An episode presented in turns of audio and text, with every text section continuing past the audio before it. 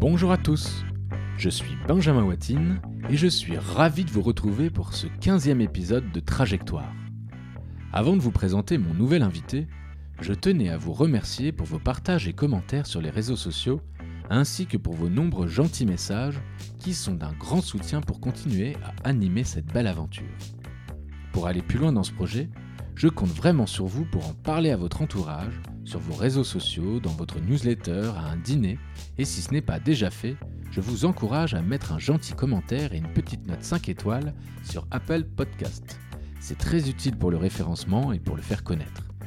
Vous le savez, cette aventure n'est qu'à ses débuts, et il se trouve que j'ai vraiment envie d'aller plus loin, alors merci d'avance pour votre aide. Allez, j'arrête ce petit coup de pub perso.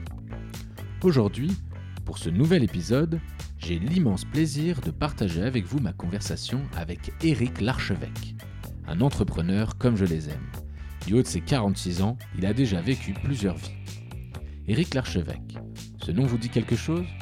Entrepreneur dans la tech, en passant par l'hôtellerie, joueur de poker professionnel ou encore investisseur, vous l'aurez peut-être aperçu récemment dans cette nouvelle émission d'M6, vous savez, Qui veut être mon associé, animée par Julien Courbet. Non, non, non, pas du côté des entrepreneurs, mais bien de celui du jury d'investisseurs aux côtés de grands noms comme Catherine Barba, Marc Simoncini, Frédéric Mazella et j'en passe.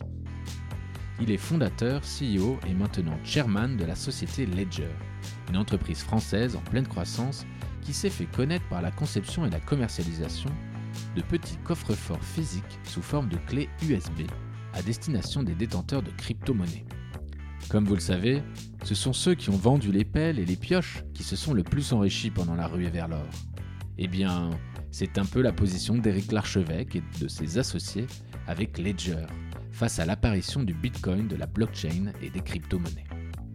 Aujourd'hui, Eric est dans une nouvelle phase de sa vie et je sens bien qu'à l'approche de la cinquantaine, il a envie de transmettre son expérience avec bienveillance, d'apporter ses conseils au-delà de ses investissements, bien qu'il ait encore de nombreux projets en cours et à venir. Alors si vous avez la chance de croiser son chemin, ne laissez pas passer pareille opportunité. Qui ne voudrait pas être son associé? Tout de suite, je laisse place à cet échange passionnant. Bonjour Eric Larchevêque. Bonjour. Merci d'avoir accepté mon invitation. Bah, je t'en prie, merci d'être venu. ouais, merci de m'accueillir euh, ici chez toi. Alors, j'ai l'habitude de demander à mes, invités de se présenter en une, ou deux petites phrases. Est-ce que tu peux te présenter euh, Qui es-tu aujourd'hui, Eric Aujourd'hui, euh, j'ai 46 ans. je suis connu pour être président cofondateur de, de, Ledger, qui est un leader mondial des solutions de sécurité pour crypto-monnaies et plus récemment connu pour ma participation dans l'émission Qui veut être mon associé de M6, euh, où j'ai euh, montré plus un aspect investisseur euh, qu'entrepreneur. Alors tu es, on peut aussi dire que tu es un serial entrepreneur. Tu n'es pas ta première oui, aventure entrepreneuriale avec Ledger. J'ai dû en faire sept depuis 96, donc oui. Donc serial entrepreneur, mais avant de discuter tout cela, mon objectif dans cette émission est de mieux connaître les invités que j'interviewe et donc de m'intéresser un petit peu plus à ta personne. Euh, donc je voudrais savoir d'où tu viens, ton parcours euh, depuis l'enfance qui t'a amené jusqu'ici. Alors Eric, si je te dis Vierzon, euh, Vierzon, c'est euh, la ville de mon enfance.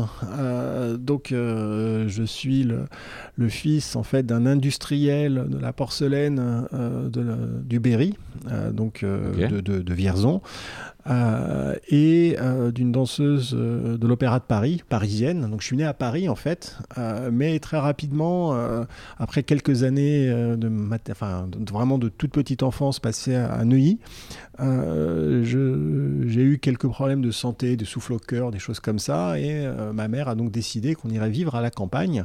Euh, et mon père, donc lui, commutait en fait, euh, était juste là le week-end et il vivait à Vierzon pour son travail. Et donc on je me suis installé dès l'âge de 5 ans à côté de, Vierzon, dans le Cher, pour, être, pour être grand air. Donc j'ai vécu toute mon enfance là-bas. J'étais à Vierzon au, au, collège. Euh, et j'ai été entouré dans mon enfance en fait euh, de cette euh, fameuse industrie porcelainière, donc des usines qui fabriquent des, des, assiettes, des tasses, des choses comme ça. C'était encore le, c'était encore C'était encore en activité euh, à l'époque de ton père? Ton Ah père, oui, il a oui. vraiment repris cette, euh, cette Alors, boîte? bah, en fait, ça, ça, ça date de mon arrière-arrière-grand-père, Ouais. euh, donc euh, plus, euh, plus d'un siècle. C'était passé de génération en génération. Mon père l'a reprise quand il était assez jeune, parce que c'est son père, donc mon grand-père, est décédé accidentellement. Et mon père, qui lui plutôt voulait parcourir le monde à, à rechercher du pétrole, Il s'est retrouvé avec le s'est fardeau. retrouvé avec le fardeau en quelque sorte. Il a repris l'usine familiale. Et euh, dans les années 80, euh, la, la porcelaine a commencé à péricliter. Euh, y a les, Allemands ont vraiment industrialisé de façon extrêmement forte les process avec beaucoup de robotisation, alors que là, dans les usines de mon père et les autres usines de la région, c'était quand même principalement fait à la main avec pas mal d'ouvriers, donc c'était très difficile de, lutter. Donc il y a eu des, euh, des rapprochements de différentes entreprises qui pouvaient, euh, enfin toutes seules pouvaient pas, pouvaient pas survivre. Euh, et l'usine de, Vierzon a, fermé. Elle, elle a pas, a pas survécu. Une autre usine qui était située pas très loin, à la mode Beuvron, elle a été revendue en fait à un concurrent plus grand, une sorte de consolidation du marché. Et donc l'aventure familiale s'est arrêtée assez brutalement quand j'avais je pense, je crois, 12 ans.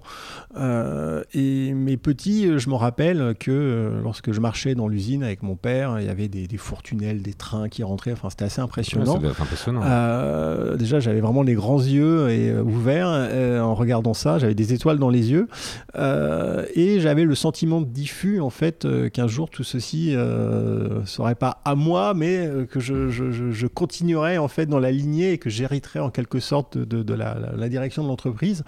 Euh, et euh, même je comprenais pas vraiment ce que ça voulait dire, mais j'avais ce, sentiment. Et puis après, ce sentiment a complètement disparu quand euh, bah, tout a tout a périclité. Mais je pense que ça jouait un rôle en fait dans la, ma construction et dans mon envie d'entreprendre, parce que de manière inexplicable, en fait, très rapidement après mes études et tout, je, j'étais certain que je voulais être entrepreneur. Enfin, je, je voulais créer mon entreprise. Ça, c'était, ça a toujours été très clair. Et Vierzon, on en reparlera peut-être un petit peu plus par la suite, puisque tu y as créé. euh, Ouais, j'y suis retourné Ouais, avec Ledger. ouais, Il y a quelques anecdotes amusantes. Mais, euh, mais, mais dans ce cas-là, euh, qu'est-ce que tu en retiens et, euh, et est-ce que c'est, euh, enfin, qu'est-ce que ça t'a laissé en fait ce- cette, cette période à Vierzon, ton, ton, ton collège, ça, ça t'a finalement tu, finalement ils ont fait quoi tes parents par exemple à la suite de cette, euh, de cette fin Bah, d'activité? Bah, mon père est parti en pré-retraite. Euh, donc après, il s'occupait comme il pouvait, mais bon, il était souvent à la maison. euh, Il faisait, il faisait ses bricoles, ses affaires. Ok, euh. ça lui est pas arrivé si jeune que ça? Non, non, Non, non, c'était pas si jeune que ça, parce que mon père m'a eu assez tard. Euh, et euh, ma mère avait ouvert une école de danse, euh, de danse classique, donc à côté de, à côté de Vierzon. Donc euh, il s'occupait, et moi, ce, qui me reste en fait, c'est euh, mes souvenirs euh, à Vierzon, en tout cas dans les environs de Vierzon, parce que je n'étais pas dans la ville elle-même, c'est euh, la nature, les cabanes dans les arbres, euh, les, aventures dans la forêt, euh, la Sologne magnifique. Donc ça, pour moi, c'est une chance extraordinaire d'avoir eu cette enfance, de, de, se balader la, journée avec des amis, avec voilà, partir à l'aventure, enfin, grimper dans les arbres, faire faire des bêtises, aller dans des ruisseaux, prendre des barques, aller sur des lacs. Enfin, ça, voilà, ça c'était c'était vraiment super. Et, et aussi, ça, je pense que ça a aidé à ma construction euh, parce que après, je suis rentré en fait à Paris après la troisième. Euh, on a décidé donc, pour la seconde rentrée Ouais. au lycée d'arriver à Paris. Je suis arrivé dans un dans un lycée euh, au, euh, dans le nord de Paris. Euh, et, ça a été le choc en fait culturel parce que moi du coup j'étais vraiment le, provincial euh, total. Euh, j'avais mon look ma coupe au bol. Enfin c'était terrible. Et, quand je suis arrivé au lycée je, me suis vraiment fait on va dire chahuter. Et j'ai passé des années assez difficiles en fait. Une sorte d'oppression on va dire gentille hein, c'était pas la c'était pas l'horreur mais voilà j'étais quand même tout le monde se moquait de moi de par mes origines en quelque sorte et euh, et euh, sans, enfin, sans faire la victimisation, parce que je pense qu'il y, a- il y a bien pire.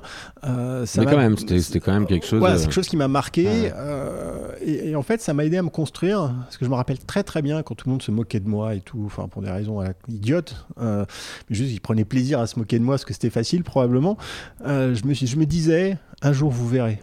Un, jour. voilà, vous allez comprendre qui je suis. une forme de vengeance ou... Oui, non, alors de vengeance, non, parce qu'en fait, je leur en veux pas. Et, Ah, euh, eux particulièrement. ouais. particulièrement parce que bon quand voilà quand on est jeune on est bête et euh, je pense qu'ils avaient pas mieux à faire et euh, donc je leur en veux pas donc il y avait pas pas de la vengeance c'est plutôt en fait une sorte de moteur d'affirmation de soi euh, et donc envie de montrer finalement que euh, il y avait euh, derrière cette coupe au bol euh, et cette personnalité assez effacée parce que j'étais assez timide euh, ben voilà il y avait il y avait quelqu'un il y avait un je sais pas un titan quoi Euh, Mais justement, et, euh, tu parles de titan, mais, mais aujourd'hui, t'es quand même, euh, t'es quand même un, un grand gaillard, quoi. T'es un grand, un grand bonhomme. Quand t'étais enfant, euh, t'es pas allé directement euh, non euh, frontalement au combat parce que t'es plutôt quelqu'un de grand. Oui, euh, mais de- en fait, j'étais petit euh, et euh, ce qui s'est passé, c'est, je crois que c'est en- quand je suis arrivé en terminale ou enfin, j'avais un peu un an d'avance, donc euh, j'étais encore jeune, mais euh, j'ai grandi de 12 ou 13 cm en un été. Ah Euh, Donc avant, j'étais pas spécialement grand. Euh, je suis devenu grand un peu sur le tard, et puis après, j'étais aussi grand et très fin euh, parce que j'ai grandi très très vite. Euh, et donc, euh, je me suis plutôt transformé en espèce de perche qu'autre chose. Euh, et en plus, bon, je, je- je n'ai jamais eu, euh, en fait, euh, enfin physiquement, on va dire, une, une espèce d'envie de me battre ou de. J'avais pas envie de répondre en fait à tout ça par, euh, par la violence ou. euh, Mm. Enfin voilà, je me, je me renfermais, je, je prenais psychologiquement les coups et je me disais un jour vous verrez quoi. Donc euh, voilà, c'était plutôt ma, la manière dont je, j'ai réagi à tout ça. Et, et pendant cette période, donc tu es à Vierzon, tu quittes Vierzon juste après le collège pour rentrer donc au, au- au lycée. Euh, Est-ce que tu avais des passions Euh, qu'est- Qu'est-ce qui, te sortait un petit peu justement de cet univers euh Alors, bah, ce qui, oui, j'avais une passion claire et qui en plus euh, m'aidait pas forcément à être populaire, c'est que j'étais complètement dans l'informatique. Ah ouais. donc j'ai, la première fois que j'ai vu un ordinateur, je devais être en CM2. Euh, donc c'était euh, à côté de Vierzon, dans Vignoux, enfin bref, dans l'école dans laquelle j'étais. Au début, j'ai rien compris, euh, donc ça m'a beaucoup frustré parce que je comprenais rien et j'arrivais pas à comprendre cette notion de programmation. Ça me dépassait. Bah 10 ans. Donc bah, j'avais ouais ouais j'avais Enfin, peut-être même douzaine 8 ans ou d'années, 9 ans parce que j'étais un peu enfin j'étais un peu en avance et mais un an après je recroise en fait un nouvel ordinateur et là j'ai plus de temps c'était un Thomson TO7 euh, et, et là je, je sais pas je, euh, je suis frappé par la foudre je me dis que c'est- génial c'est incroyable je deviens complètement obsédé et pendant un an je vais tanner ma mère pour lui dire je veux un ordinateur je veux un ordinateur je veux un ordinateur et ça coûtait quand même assez cher à l'époque euh, et euh, si j'ai toujours été dans une famille aisée, enfin j'ai toujours eu de la nourriture sur la table, etc. On, voilà, on n'avait pas non plus des moyens. euh, incroyables, on pouvait pas juste acheter un ordinateur comme ça. Mais au bout d'un an, ma mère a eu l'intelligence de comprendre que c'était pas juste un caprice. Donc elle a cassé sa tirelire, elle m'a acheté un ordinateur et après. euh, voilà, je me suis plus arrêté. Je... Il faut savoir qu'en plus à l'époque, il y avait- enfin, il y avait des jeux, mais si on voulait qu'on avait un ordinateur, finalement, la seule chose qu'on pouvait vraiment faire, C'était faire du basique, ou- programmer. Voilà, donc Ouais. du coup, j'étais- je passais pas mon temps à jouer à, je sais pas, à Minecraft ou euh, euh, ou d'autres jeux, je devais vraiment programmer et, et- et ça, ça aussi, ça, ça m'a fasciné. Et je passais mon temps à créer. Avant, je faisais beaucoup de Lego. Euh, J'aimais créer des choses. Et bon, je fais toujours un peu de Lego, Euh, mais euh, voilà. Avec mais c'était avec les enfants, oui. Et, là, euh, c'était vraiment l'informatique. Et donc, du coup, je passais mon temps. Enfin, j'étais le boutonneux. euh, geek, euh, donc en plus ça m'aidait pas forcément, comme je le disais, à Ouais. être le gars le plus populaire de l'école. Quoi. Et tu as réussi quand même à trouver un peu des. Bah, d'autres amis geeks avec qui tu as pu partager cette passion ou Oui, t'es resté oui, quand oui. même seul assez longtemps euh Non, non, j'étais pas seul, j'avais des amis. euh, parce que je, enfin, même, si, même si je suis pas quelqu'un de fondamentalement social, euh, je- j'arrivais quand même à, à trouver des amis. Et j'ai des amis que j'ai- que je garde toujours hein, de, de- de cette époque. Euh, et, et donc, euh, j'ai quand même de bons souvenirs. Ça va, quoi. C'était. euh, pour moi, c'était quand même une belle époque. Et, et du coup, et je suis aussi très content. Euh, en fait, ça m'a appris que peut-être pour réussir plus tard, ou je sais pas, enfin, je sais pas si c'est vrai tout le temps, mais je pense, que c'est une chance de ne pas être le, plus, le gars le, plus populaire à l'école. Parce qu'en fait, on comprend que la vie c'est dur, que tout n'est pas, euh, tout n'arrive pas comme ça, qu'il faut se battre en fait pour obtenir des choses. Euh, et je pense que ça aide. Alors que si on est euh, genre le plus populaire euh, en première, en seconde, en terminale, et que tout va bien, que tout est facile, je pense que ça prépare mal en fait Ouais, c'est un euh, beau à message. la suite. Je pense que c'est un bel enseignement. Euh, Est-ce que tu avais des, des frères et sœurs euh, non, non, je suis fils unique. ouais, alors, donc on arrive, on arrive au lycée à, à Paris, nord de Paris. donc, ce que tu en retiens finalement, là, c'est ce que tu viens de m'exprimer un petit peu. tu as tes passions, tu es plutôt un bon élève? Genre, un euh, élève moyen, ma, défi, enfin, toujours peut mieux faire. T'es es au, fond de la classe ou t'es au, au début Non, non, je suis euh, en plus, enfin non, je suis au premier rang. Euh, je suis le, je suis sage, je mets pas le bazar. Enfin voilà, enfin tous les, ce qui me rend pas non plus le plus populaire. Mais pour autant, je suis pas le premier de la classe, loin de là, parce que j'ai, je suis toujours été un peu paresseux. Et même si je pense que j'avais des capacités, j'aurais clairement pu faire mieux je me limitais en fait à faire le, minimum syndical. Tu fais partie de ceux qui travaillaient pas vraiment et qui voilà, arrivaient à avoir quand même de bonnes notes. Exactement. Et, euh, et, donc j'ai eu, par exemple pour, pour le bac, j'ai eu, euh, enfin doit faire ses preuves. C'est-à-dire que euh, voilà, je, on me dit bah attends, c'est pas sûr que tu le bac, il va falloir que tu bosses.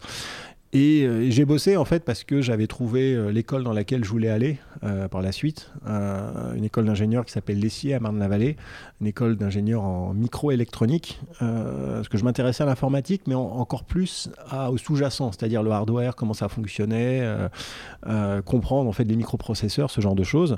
Et donc j'ai trouvé une super école avec une prépa intégrée. Et là, j'ai travaillé vraiment beaucoup l'année du bac, parce qu'il fallait absolument que j'ai le bac avec une mention. et j'ai un concours d'entrée, donc euh, j'ai vraiment travaillé. Euh, parce qu'en fait, là, quand j'avais un but précis. Euh, C'était ton but, là. Voilà, là, j'avais pas de problème pour bosser, parce que je savais exactement où, où je voulais aller et pourquoi. Et oui, parce que c'était une des meilleures écoles d'ingé là-dessus, sur ce secteur. Oui, dans mon domaine, oui, tout à fait. C'était euh, la seule école avec une salle blanche, euh, donc pour vraiment pouvoir fabriquer des microprocesseurs, des circuits intégrés. Euh, elle était reconnue pour ça. Enfin, voilà, c'est une école sérieuse, mais qui n'était pas forcément facile à intégrer, parce qu'il y avait un mmh. concours quand même un peu compliqué. Il fallait être très bon en maths, en physique. voilà, et si moi j'ai toujours eu un peu des facilités en maths et en physique parce que ça m'intéressait. Je n'étais pas non plus euh, le, le, meilleur. Il fallait que tu bosses, quoi. Ouais, il fallait bosser. Euh, du coup, à quelle heure à quel âge tu, tu quittes le foyer familial? Est-ce que c'est à ce moment-là où tu quittes le foyer familial ou tu restes encore un peu euh, chez, tes parents? Ah Non, je quitte le foyer familial à, à 17 ans, quand je rentre dans l'école d'ingénieur, parce qu'elle est quand même située à Marne-la-Vallée, donc c'est pas très très loin de Paris, mais Suffisamment. Suffisamment, comme un accord avec mes parents, euh, dire j'ai pas envie de passer mon temps dans le RER, de commuter. Euh, donc, euh, du coup, ils ont eu. ça n'a pas été facile pour ma mère, mais pareil, il a eu le courage et l'intelligence de, me laisser prendre, en fait, une. Bah, une chambre d'étudiant sur, sur le campus et là aussi, ça, ça, ça m'a aidé, je pense, un peu à me prendre en main et euh, à grandir. Euh, parce que bah, quand on vit tout seul, forcément, euh, on, évolue. et je me rappelle très bien, des, la première année, je l'ai passé à travailler comme un chien. Parce qu'en fait, euh, c'est là où ils écrèment tout le monde. Euh, et donc, je voulais vraiment arriver en deuxième année. Et donc là, j'ai beaucoup travaillé. Euh, et à 21h, j'étais au lit, je dormais. Et, donc, c'était alors que les autres faisaient la fête. C'était vraiment le truc d'étudiant. Et là, je, je, suis resté très, très sage, très sérieux, très appliqué pendant un an. Et à partir de la deuxième année, j'ai commencé un peu à glisser. Et puis en troisième année, là, c'était fini. Euh, là, t'es parti. là, je suis parti. J'étais vraiment devenu. Euh, je, je, suis devenu l'étudiant. Euh, je me suis laissé pousser les cheveux. Je, je, me, j'écoutais vraiment de la musique à fond. c'est, voilà, j'ai commencé un peu à faire ma crise d'adolescence, je pense, à, l'âge de à l'âge de 19 ans. et voilà, j'ai grandi. Puis après, je, je, je, me suis émancipé vraiment et j'étais très content de vivre en autarcie. Quoi.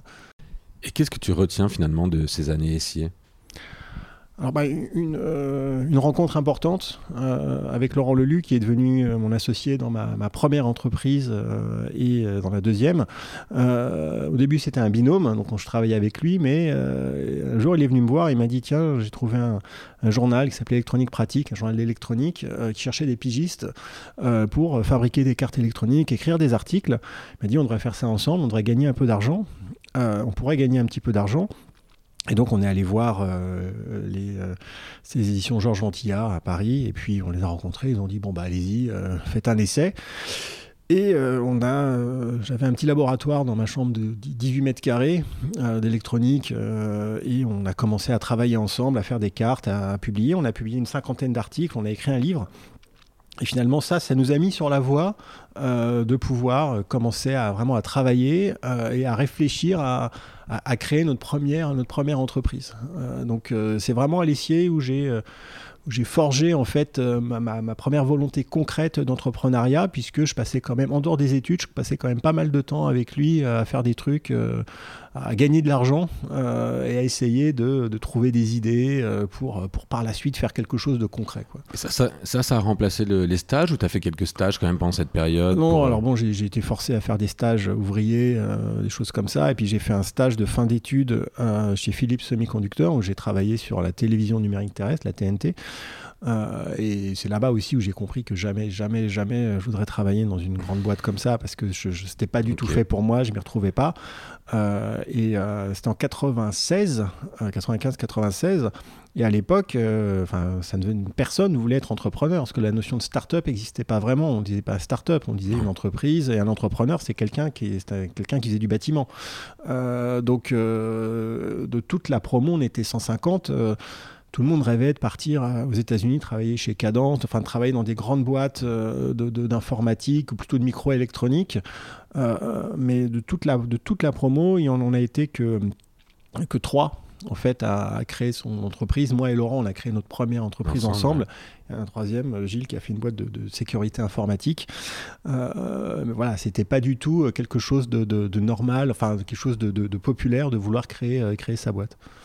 Donc cette première, euh, finalement, tu, tu, fais pas un premier emploi, quoi. Tu me dis chez Philippe c'était un stage, mais tu n'as pas de premier vrai job. J'ai jamais, j'ai jamais, jamais travaillé. Non, j'ai jamais travaillé pour quelqu'un. Et la seule, euh, j'ai jamais passé non plus d'interview en fait euh, de, pour, euh, de, postuler un. Parce que même pour le. T'as jamais fait de CV quoi Non, non, non. j'ai dû en faire après pour des raisons techniques, mais euh, parce que des fois on a besoin de montrer un CV, je sais pas, pour deux trois trucs, mais mais non, j'ai jamais fait d'interview parce que le, stage en fait je l'ai eu assez facilement. J'ai pas eu besoin de faire un truc formel. Et donc, non, je n'ai jamais eu la chance de, de, passer par ça. Justement, on va parler un petit peu plus maintenant de, de ta vie d'entrepreneur. Tu es un serial entrepreneur, ça veut dire quoi? Ça veut dire que tu as créé de multiples sociétés. Euh, ta première aventure avec, avec, Laurent. Avec Laurent, C'était avec Laurent. Euh, donc je travaillais avec lui. Euh, on faisait des, des, articles électroniques et on a vu arriver en fait Internet. pendant que j'étais chez Philips, nous on avait accès à, c'était fin 96, début, fin 95, début 96. Là-bas, on avait vraiment accès à Internet sur des stations de travail. donc, on découvrait vraiment cette, cet univers-là. Mmh. Euh, et, euh, et, on s'est très vite dit avec Laurent que c'était une vraie révolution, que ça allait tout changer. Et euh, on s'est dit, bah, on, on va créer une boîte euh, pour essayer de vendre des prestations dans ce domaine-là. Notre premier client, c'était les éditions Georges Ventillard. On allait les voir, on leur a dit il vous faut un site internet pour, euh, votre, euh, pour vos différentes publications, etc. et on a réussi à les convaincre d'avoir un premier contrat. Donc, du coup, on a créé, créé l'entreprise, hein, une SARL. et moi, je ne comprenais rien. donc, je suis arrivé vraiment. je n'avais même pas, en fait, par exemple, quand je déposais le capital, les 50 000 francs, qui était une somme à l'époque, hein, fait 7 000 euros, je ne savais même pas si j'allais les récupérer ou si c'était le coût Enfin, je comprenais tellement rien que c'était dramatique. Mais pour autant, euh, voilà, j'y suis allé. Je pas, comme très très souvent dans ma vie, je me suis pas posé de questions. J'ai juste avancé, je l'ai fait. Euh, et on a commencé à fournir des, prestations euh, internet, mais alors tout, tout, tout, créer un site, l'hébergement. en fait, on mettait tout. Puis quand un client nous appelait pour faire quelque chose, bah, on se renseignait en panique. Ouais, t'apprenais en faisant. Ah bah oui, oui, oui, clairement. on, on faisait vraiment, euh, on se présentait comme étant euh, des experts du domaine, euh, mais évidemment, on ne l'était pas du tout. Bon, à l'époque, c'était tellement le début que de toute façon, la plupart des clients faisaient de l'évangélisation. Tu étais déjà un expert en fait. Hein. Oui, j'étais probablement un expert à l'époque et on, expliquait qu'Internet, c'était comme le Minitel en couleur en plus rapide. Et la plupart des gens disaient non, mais ça sert à rien, on a le fax, pourquoi est-ce qu'on a un email Enfin, donc voilà, ça venait vraiment de, très loin, mais on s'est bien marré et on vivotait. Vous étiez resté qu'à deux là-dessus Ah oui, on était à deux. Euh, on avait une troisième associée qui, qui, euh, qui était venue, euh, qui, qui, qui était la, enfin qui est la, femme en fait d'un des, euh, éditeurs de l'édition euh, dans lesquels on, travaillait, qui était venu mettre un petit peu d'argent puis aussi euh, participer à l'aventure. et bon, pendant, voilà, on se payait le SMIC, donc on était content. je me rappelle, j'en avais des, bureaux rue Saint-Denis. c'était, c'était là, voilà, c'était super. Souvent, je dormais à même le sol pour, pour, bosser. Je passais les nuits au bureau. Le week-end, je travaillais. Enfin, c'était, c'était génial. Euh, mais voilà, ça, ça, ça, marchotait, on était heureux, euh, c'était top. Et t'en sors comment cette histoire euh, et, vers où Pour aller où? Alors deux ans plus tard, euh, alors que euh, voilà, on, vivotait, enfin on arrivait à se payer. Non, là, il n'était même pas de question de lever des fonds, ce genre de choses. Hein. Il fallait qu'on soit rentable dès le début. Enfin, donc c'était très, euh, très très pragmatique comme approche. Mais bon, en faisant du service, c'était plus facile. On avait aussi essayé de commencer à faire des produits dans mesure d'audience pour le nombre de pages, pour la publicité. Donc on essayait de mettre en place des, des trucs comme ça. Et bon, ça commençait un peu à prendre. Puis à un moment, on a trouvé finalement une opportunité de travailler plus sur des modèles d'affiliation, de paiement. Euh, on avait vu ça aux États-Unis que euh, quand il y avait un site, euh, enfin, quelqu'un vendait quelque chose, il y avait deux options. Soit on faisait de la pub, et dans ce cas, on achetait des bannières et puis on payait. Soit en fait, on mettait un lien d'affiliation et il y avait un partage de revenus. Mais ça, à l'époque, ça n'existait pas trop. donc on a commencé à mettre ça en place. On a commencé à mettre des moyens de paiement par carte pour pouvoir encaisser des choses, etc. Et ça, on l'a développé. Euh, ça a très très très vite marché. Donc on a, on a créé une deuxième entreprise. C'était une SRL de presse, parce qu'à l'époque, la SRL de presse, je crois que c'était 2000, 2000 francs de capital. Donc ça, on pouvait le faire, parce qu'on on n'avait pas beaucoup d'argent. On avait mis tout ce qu'on avait hein, dans la, première entreprise. Euh, et là, il y a eu une croissance extrêmement forte euh, parce qu'on avait trouvé un modèle qui était scalable, qui marchait bien, Internet avait plus de maturité. Et donc, on, s'est lancé à corps perdu dans cette deuxième entreprise. On a fermé proprement euh, la, première. et on l'a développée. Elle est arrivée assez rapidement à 20 millions d'euros de chiffre d'affaires. Euh, et on l'a fini par la revendre en 2007 à Rentability Web, euh, qui est une, boîte connue euh, du, du, secteur. Euh, et moi, j'en ai assuré la direction jusqu'en 2002, donc pendant 4 ans à peu près. et en 2002, je suis parti en Roumanie pour changer de vie.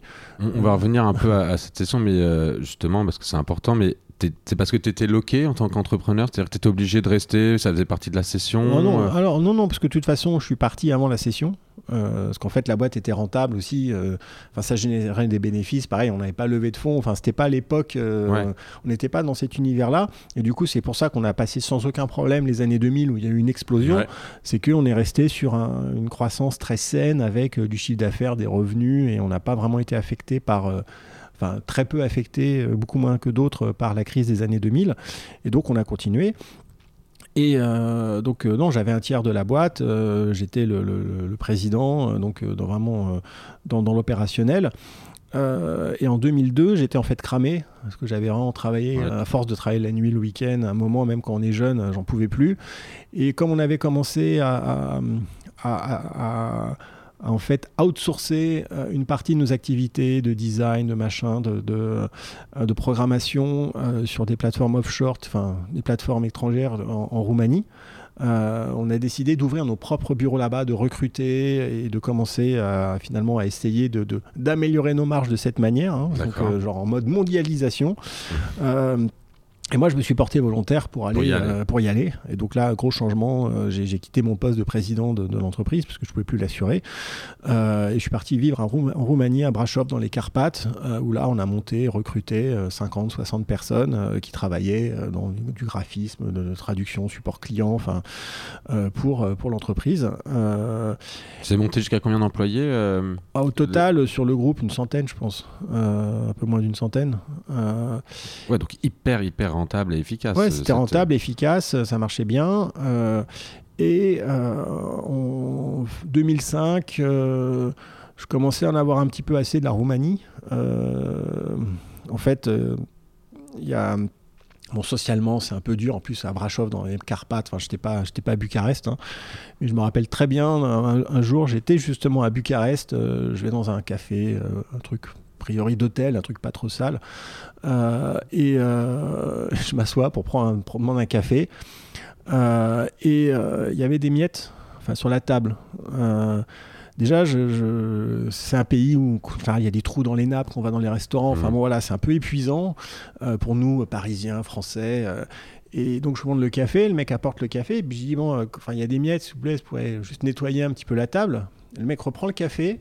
Et là, il souffle sur la table en fait euh, pour virer les miettes. Et là, je me dis non, c'est pas possible, il faut que je parte. Euh, je peux plus rester dans ce pays. Donc c'est très con, hein, mais euh, c'est ça qui c'est ton déclic. voilà.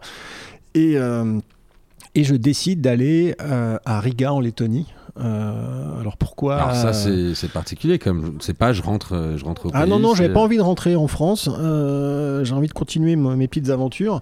Euh, et moi, j'ai toujours eu l'esprit plus à l'est qu'à l'ouest. Aller aux États-Unis, ça m'a jamais intéressé.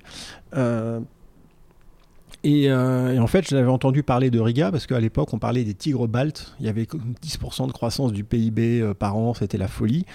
Euh, j'avais l'occasion d'aller en week-end à Riga, euh, ville, petite ville, très belle, très sympa, des filles, ma- des filles Magnifique, magnifiques partout.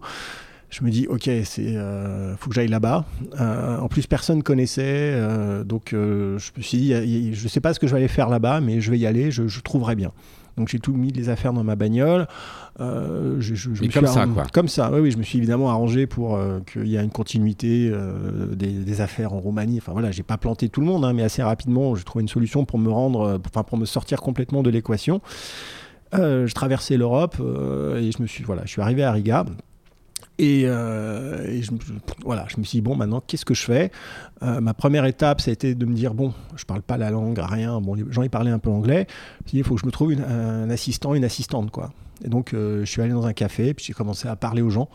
Euh, et à un moment, quelqu'un m'a dit Ouais, j'ai une amie qui cherche du travail. Euh, et donc, comme ça, j'ai recruté en fait ma, première personne vraiment euh, comme ça, quoi. Parce que je me suis dit Je peux même pas passer des annonces. euh, je sais même pas comment on fait, je sais même pas où. Donc, je, suis vraiment allé en fait très, de manière très pragmatique recruter quelqu'un et j'ai lancé une boîte qui faisait de l'IT, voilà, des, services informatiques, des trucs comme ça, ce que je savais faire. Euh, et très vite, je me suis aperçu que euh, bah, ça servait à rien parce qu'en fait, il y avait que 2 millions d'habitants Lettonie, que c'était compliqué, euh, que j'arriverais pas à faire un truc euh, intéressant et rentable. En Roumanie, pendant que je gérais en fait euh, la plateforme offshore, j'avais fait, j'avais créé une boîte d'immobilier euh, juste comme ça parce que j'avais des opportunités. Euh, il s'agissait d'acheter des terrains à des, euh, des vieux paysans. On allait payer ça en cash, euh, vraiment. Cash, au cul du camion euh, avec des mallettes, euh, on leur rapportait, du coup on leur achetait et ensuite je revendais les terrains des boîtes françaises comme Carrefour qui venaient s'installer. Et donc en, en- ça, ça triplait de valeur en six mois quoi. Enfin donc c'était euh, c'était une sorte de spéculation, c'était un peu la folie à l'époque 2005 2006 euh, enfin 2004 2005 2006 euh, et je me suis dit je vais faire la même chose à Riga. Donc euh, j'ai fait un peu de spéculation, euh, j'ai acheté on achetait des des lofts, enfin des, des greniers, on transformait en loft et je les revendais. Mais donc, euh, et ça se revendait facilement parce qu'en fait, c'était du sourcing. Et puis après, une fois qu'on avait le projet, il y avait des investisseurs qui prenaient. Donc voilà. Et, et un jour, je me suis retrouvé- acheté aussi des terrains. Et un jour, je me suis retrouvé avec un terrain. Et je, je me suis dit, tiens, je vais essayer de, de construire quelque chose sur le terrain. J'ai jamais fait ça. euh, ça a l'air intéressant. Allez, je vais devenir promoteur. Je vais devenir immobilier. promoteur immobilier, exactement. Et puis, euh, en fait, euh, par une série d'itérations euh, un peu maladroites, et sans m'en rendre compte, j'ai terminé par faire un hôtel. Donc, je me suis associé avec un Français qui était sur place, qui, continue, qui est aujourd'hui toujours là, qui dirige l'hôtel. Et, et donc, je me suis mis à créer euh, Dodo Hotel, euh, qui est un hôtel de 109 chambres, donc pas un petit truc, euh, à Riga.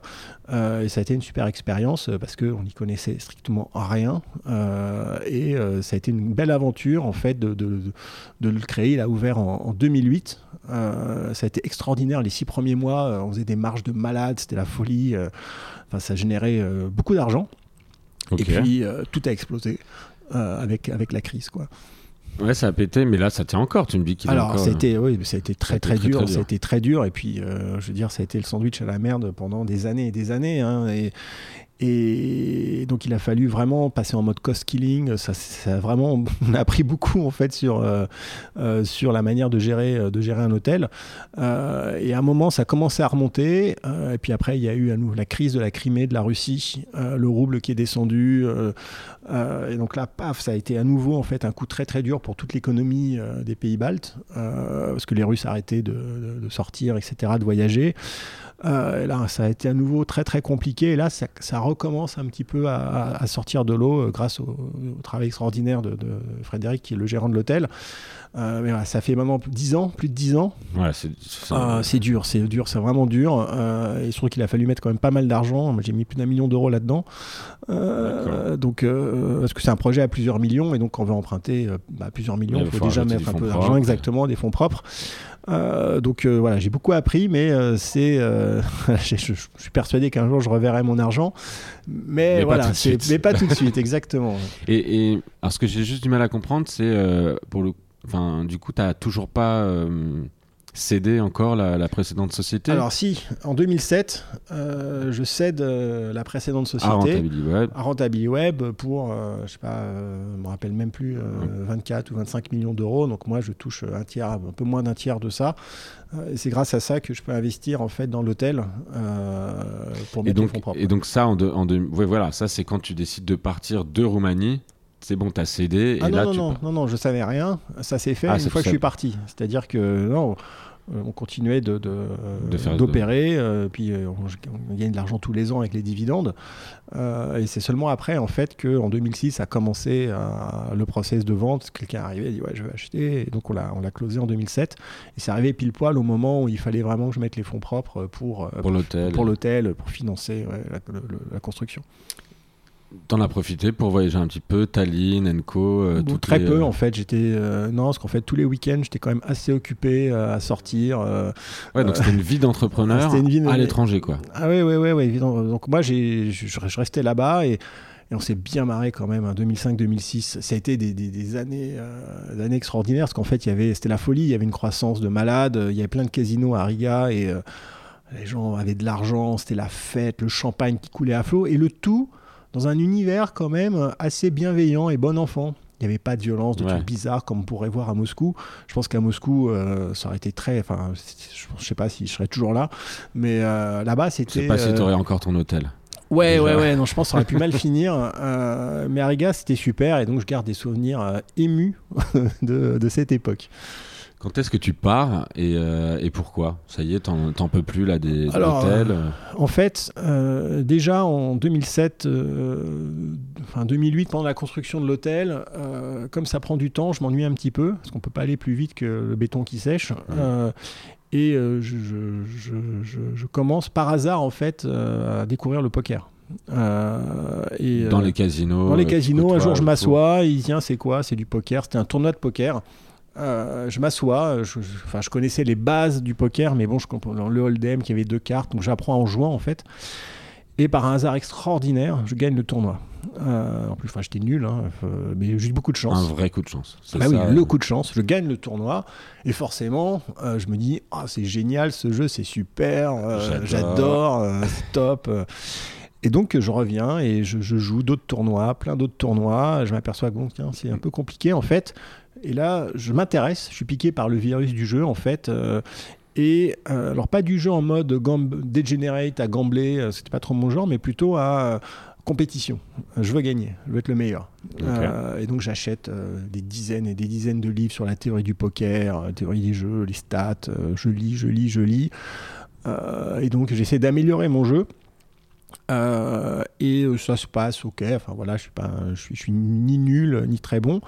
Euh, et puis un jour, il y a le, club de, poker local en fait. organise quelque chose à Amsterdam avec les Masters, Master Series d'Amsterdam, un grand tournoi de poker à 5000 euros l'entrée. Puis je m'inscris, j'y vais avec quelques joueurs laitons et je me débrouille bien. Euh, je fais notamment des, des choix difficiles, mais euh, enfin j'ai eu de la chance évidemment, mais je sais que j'ai aussi pris des décisions euh, qui m'ont sauvé la vie, comme jeter une paire de rois pré-flop. Enfin voilà, Wow. j'avais compris qu'il y avait une paire d'as en face. j'ai eu un et donc du coup ça m'a sauvé mon tournoi. Après, bon, évidemment, j'ai eu aussi des, des, des- coups de flip qui ont, enfin des, des, des 50-50 qui ont bien marché. Et donc je me retrouve en, taille, en table finale. Euh, je termine sixième ou septième, je me rappelle Ouais, plus. prestation. ouais. Dans lequel- lequel 80, 80, 80 000 euros, quelque chose comme ça. Je me rappelle, je suis reparti avec les liasses de billets de 500 euros euh, du casino dans ma poche arrière. Euh, Je suis rentré comme ça. euh, J'ai 80 000 balles en billets de 500 dans ma poche arrière droite. Euh, Donc euh, je, voilà, je, je me rappelle de ça parce qu'aujourd'hui ça paraîtrait complètement dingue de faire ça, euh, surtout avec autant de cash. Mais bon, à, à l'époque, c'était rigolo. Et donc, du coup, ça ça m'a lancé dans une carrière un peu plus, on va dire, entre guillemets, pro, c'est-à-dire circuit international. Euh, donc euh, j'ai voyagé là pour le coup, je suis allé euh, passer pas mal de temps à Vegas, j'ai fait quelques résultats. Euh, ça a permis de me faire connaître sur le, le- le- le- la scène française, on va dire. J'étais dans le, je sais pas, le top 5 ou top 7, je me rappelle plus trop, des joueurs de poker de tournoi en France. Donc j'étais un petit peu connu. J'ai Ah oui. fait une équipe en fait de poker où j'avais des joueurs, une sorte Team d'écurie. Sénac, La team Sénac, exactement. Sénac, c'était une boîte qui fabriquait des tables de poker qu'on avait lancées. Et euh, j'ai fait quelques bons résultats, euh, quelques tables finales. Je- je- donc au total, dans ma carrière, j'ai dû gagner, euh, je sais pas, dans les 500 000 euros, quelque chose comme ça. Euh, après, avec, avec ce que j'ai payé aussi en voyage, en, en- en droit d'entrée, parce que pour s'asseoir à un tournoi, faut Ouais, ça payer, coûte une fortune, une ouais. fortune. Donc voilà, j'ai équilibré, j'ai pas, voilà, j'ai pas Je gagné pense d'argent. pas avoir gagné beaucoup. non, ni- non, mais j'ai pas perdu, cas. mais j'ai passé un très très bon. Enfin, c'était très sympa. Ça a duré 2-3 ans Deux ça ans, deux ans. Euh, j'ai fait ça en fait principalement de 2008-2009. Ça doit être quand même particulier de vivre euh, comme ça, en fait, de, Ah de ouais, voyage. on voyage, de- on est, on est dans de- les de prise de hôtels. euh, de- Ouais, mais c'est très très dur mentalement. euh, Ouais, ça, parce qu'en fait, on passe son temps à perdre. Parce qu'en fait, le, le tournoi de poker, hein, c'est comme un match de foot, un match de, un match de boxe. Il n'y en a qu'un seul qui gagne.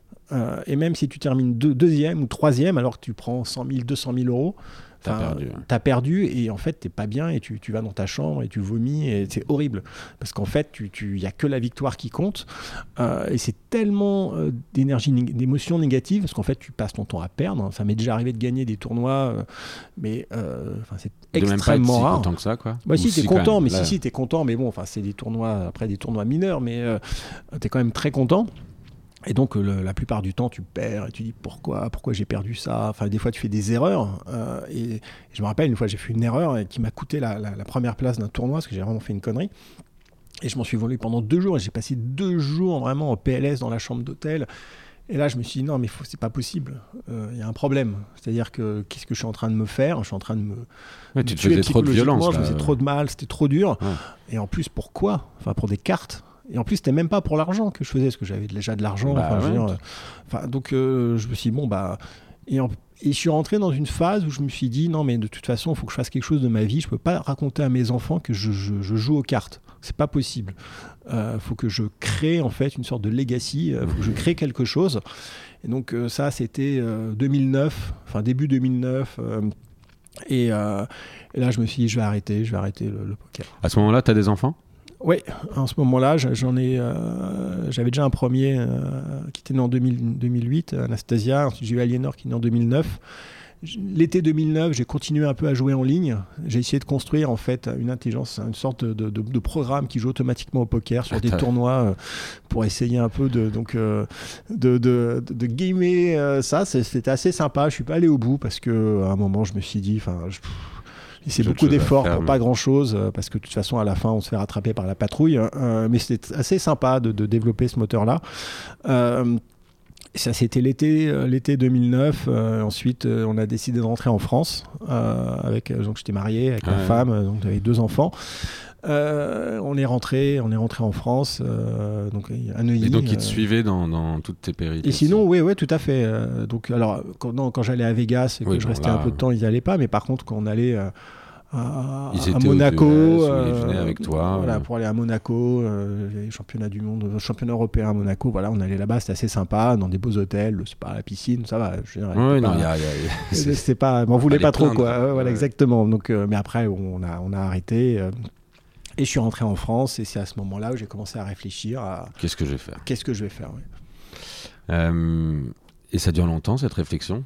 Ça dure quelques Parce que mois. quand on a déjà réussi comme ça, qu'on a fait du poker, qu'on est allé un peu dans les extrêmes d'un point de vue un peu bah, psychologiquement, et que là qu'on se dit bon bah je vais revenir dans le droit chemin, entre guillemets, en tout cas on- je vais me poser un peu plus. euh, comment on y arrive à Mais en Ouais, fait, je, je suis rentré dans une sorte de période d'introspection, euh, un peu de dépression, parce que je me disais, j'ai pas de sens. ouais à le ma vie. soufflet retombe un peu là. Voilà, même, ça retombe et je me dis, euh, qu'est-ce que je vais faire de ma vie? Que moi, je, même effectivement, j'avais de l'argent, enfin, je n'y avait pas de problème, j'aurais pu arrêter, et rien faire. Et... Mais c'est pas possible. euh, je veux dire, moi, j'avais envie de faire des choses. Bah, mais- déjà, rien qu'en faisant des choses, tu fais toujours d'autres choses à côté. Là, tu viens de me parler de peut-être une quinzaine de projets avant même d'avoir remonté ton. Et, et- et donc je me dis qu'est-ce que je peux faire? Je- Et c'est à l'époque où euh, les téléphones, euh, les smartphones arrivent, Apple, ensuite Android. Et là, je me dis, il, y a, il se passe quelque chose. Les cartes sont en train d'être rebattues au niveau de- des startups. Là, là- parce qu'en fait, euh, entre 2007 et 2010, il se passait pas grand-chose. Les startups, c'était des consolidations, c'était chiant. euh. Et là, avec les apps, en fait, boum, un nouveau truc. Il y a un champ des possibles qui s'ouvre. Et je me dis, ok, faut que j'aille là-dedans Dans le mobile. euh, dans le mobile, faire des apps.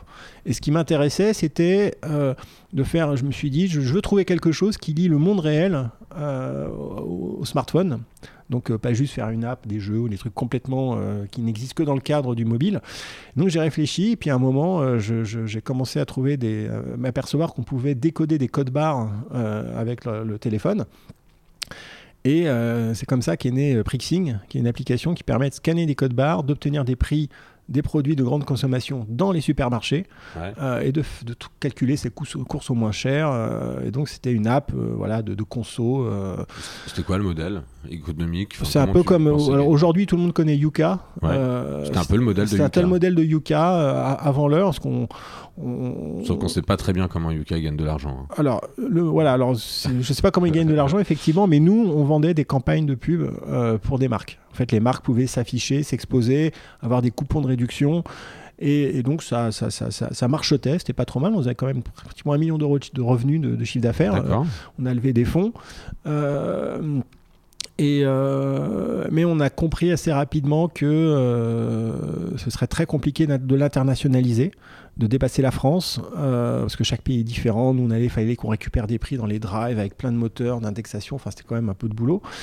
Et euh, donc, euh, ça, c'était en voilà, 2000 2013. où je me suis dit, euh, c'est pas avec ça que je vais faire une licorne. Et moi, ça m'intéressait pas de faire une boîte qui valait euh, 10 millions d'euros, quoi. Mais là aussi, je me, je me je permets de rebondir. Quand on a des investisseurs comme ça, bon, toi, tu avais quand même déjà réussi préalablement, c'est-à-dire que tu avais fait une session, tu étais sorti. Mais je me dis, quand on a des investisseurs, qu'on est dans un nouveau projet, que tu as un associé, comment t'en arrives à te dire, euh, voilà, euh, ça va pas être la licorne, c'est c'est plus, c'est plus j'ai plus trop envie de, tant m'impliquer que ça. Ça a quand même des, Oui, ah bah, parce qu'il faut trouver des solutions, et on en a trouvé, c'est-à-dire que euh, on avait quand même créé quelque chose qui avait de la valeur, euh, donc on a trouvé un acquéreur. Euh, en fait, on a vendu le fonds de commerce. euh, parce que à l'époque où je fais ça, où je vends le fonds de commerce de Prixing, j'avais déjà un second projet qui s'appelait Shopelia, euh, qui était un, un outil qui permettait d'acheter dans n'importe quel site e-commerce en un clic depuis son mobile. Donc en fait, c'était un truc assez très technologique qui simulait euh, des sessions d'achat avec des robots qui mettaient le numéro de la carte, avec euh, des, il y avait un, une gestion de fintech de tout ça. Euh, et bref, donc il y avait ça, on avait présenté ça aux investisseurs, parce qu'on avait fait une levée de fonds. avant, on avait levé un million et demi.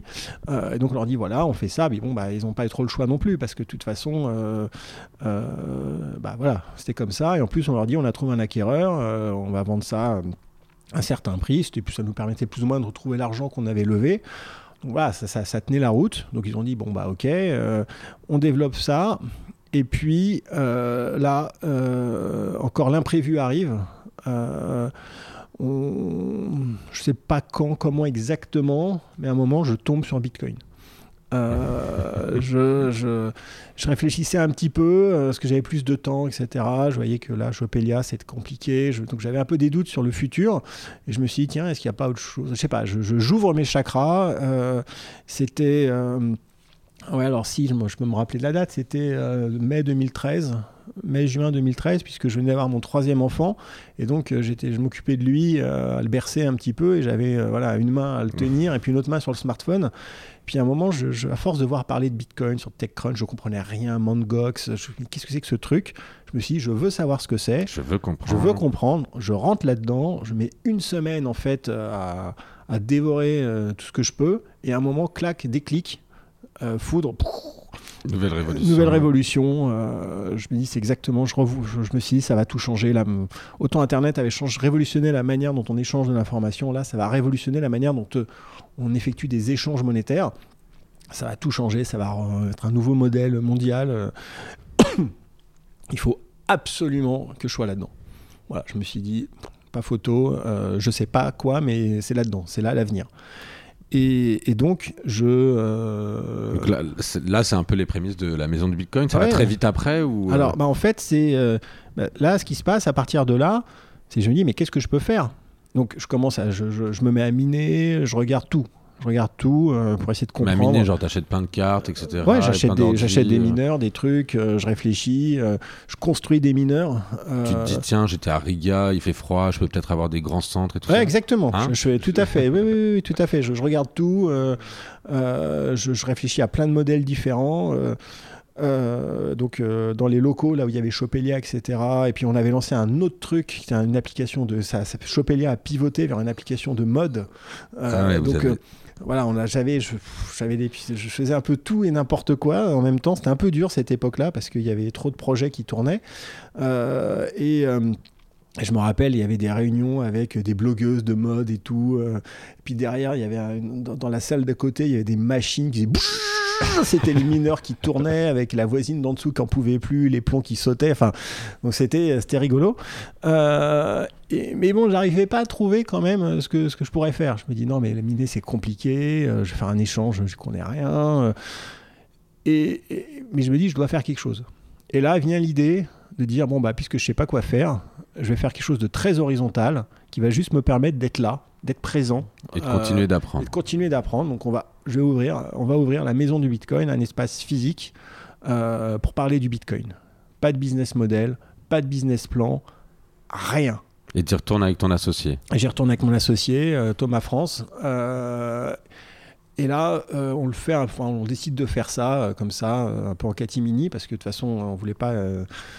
Je crois qu'on a plus ou moins parlé aux investisseurs, mais bon, c'était pas. De toute façon, ils comprenaient pas trop Bitcoin, machin. Donc, bref, on fait le truc euh, et on le fait parce qu'on avait de l'argent. De toute façon, c'était impossible de financer ça, vu que nous-mêmes, en fait, on savait pas ce que ça allait donner.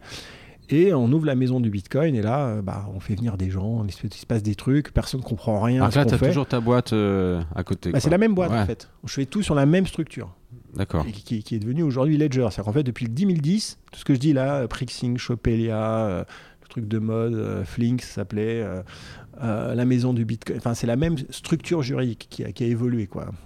Donc c'est les mêmes investisseurs les mêmes de investisseurs. départ. hein. Ah, donc ouais. t'as été faire vis-à-vis. Enfin, t'as fini par trouver un, un modèle. Bah, il y en a qui sont contents, oui. Ouais. Parce que finalement, ils sont rentrés en- Sur sur, un truc et ils se retrouvent actionnaires de Ledger. Et donc, oui, oui, oui, oui, tout à fait. Non, on, on a planté personne. Euh, euh, on a été faire. Euh, et, et, euh, et donc, on lance la maison du Bitcoin et euh, les gens ne comprenaient pas ce que c'était. On était en face du NUMA. euh, et les gens pensaient qu'on était financé par la mairie de Paris.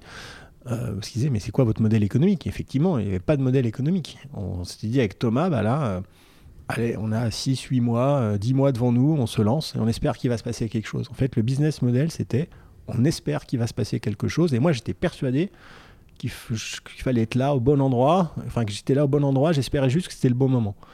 Euh, et du coup, on a pris un peu l'espace qui n'existait pas sur euh, le Bitcoin, la crypto. On Il s'est est fait joueur connaître. aussi, ton associé. euh. Ouais, ouais, Entre bah, je toi, avec le poker, là, vas-y, all-in, on fait une petite maison du Bitcoin. Bah oui, oui, euh, mais bon, c'était super. Et puis on était heureux. Enfin, après tout, il n'y a que ça qui compte. Ouais, c'était l'intérêt. C'était l'intérêt, et puis bon, c'était un risque, ok, mais je pense qu'il était mesuré. Et puis bon, après un, jour, un coup on gagne, un coup on perd. Cette fois-ci, on, cette fois-ci, on a gagné. Qu'est-ce que ça faisait exactement, finalement, la maison du Bitcoin? Parce que tu dis, euh, on ouvre la maison du Bitcoin, le... finalement, la mission, c'est quoi?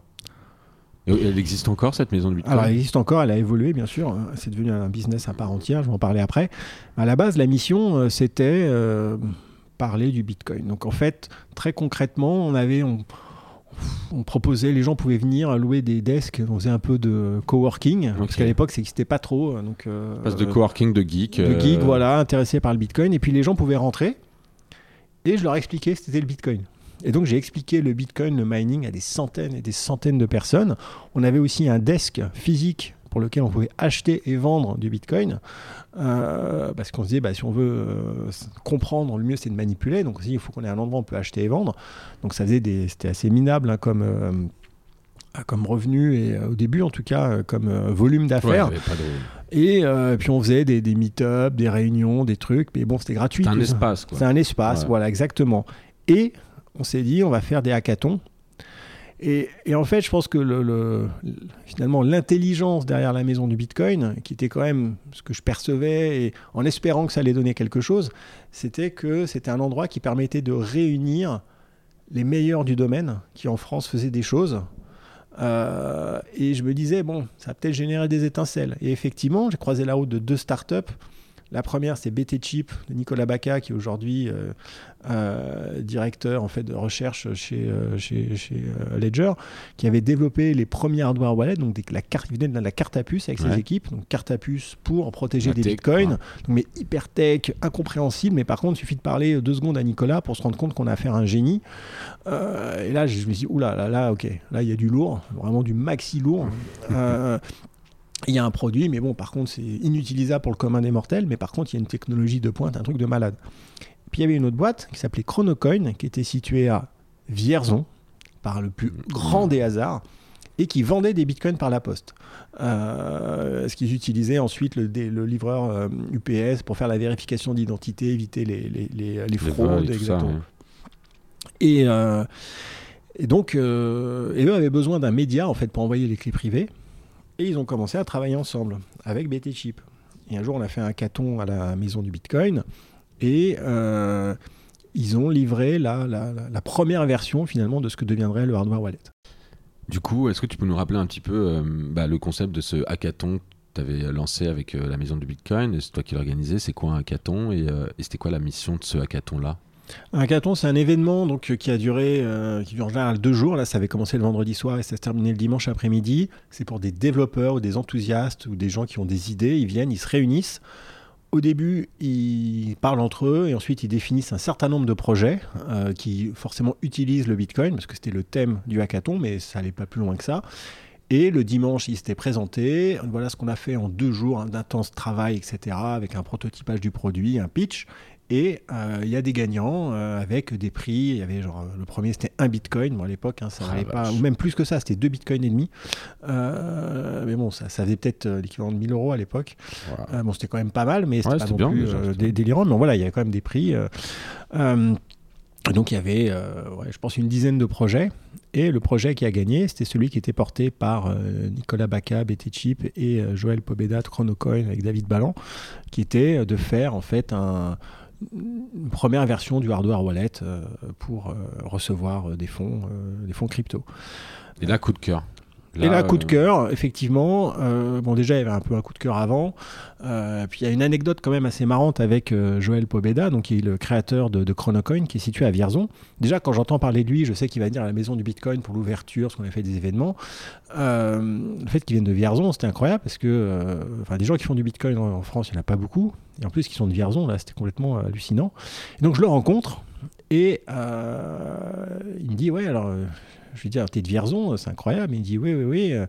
Et là, il me dit une chose vraiment incroyable. Il me dit Bah ouais, et donc, Eric Larchevêque, oui, je te connais. J'ai des photos de toi dans ma cave. Euh, alors là, moment de, voilà, moment de la gênance. Euh, et euh, je dis, mais, mais qu'est-ce que tu veux dire par là exactement Les photos de moi dans la cave? Il dit, oui, il y a des photos de toi, des, archives de la famille L'Archevêque. Et je dis, mais pourquoi tu as des archives de la famille L'Archevêque dans ta cave?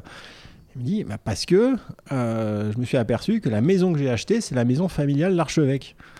Excellent. Et, donc ce con-là, il vivait dans la maison de famille hein, de mon enfance. Euh, donc c'était pas ma maison à moi de mes parents, mais la maison de la grand-mère, de la tante, où je passais tous mes Noëls, les Pâques. Et là, mais la coïncidence de dingue, c'est-à-dire vraiment le truc, on lirait ça dans un roman, dans un film, on se dirait non, mais c'est n'importe quoi. Et euh, donc la vie est vraiment toujours pleine de, surprises, et donc ça, ça a quand même créé un ah, lien émotionnel au début marrant. Euh, et, donc on s'est voilà, on a continué, j'ai continué à suivre le truc, je suis allé les voir, euh, enfin c'était très sympa.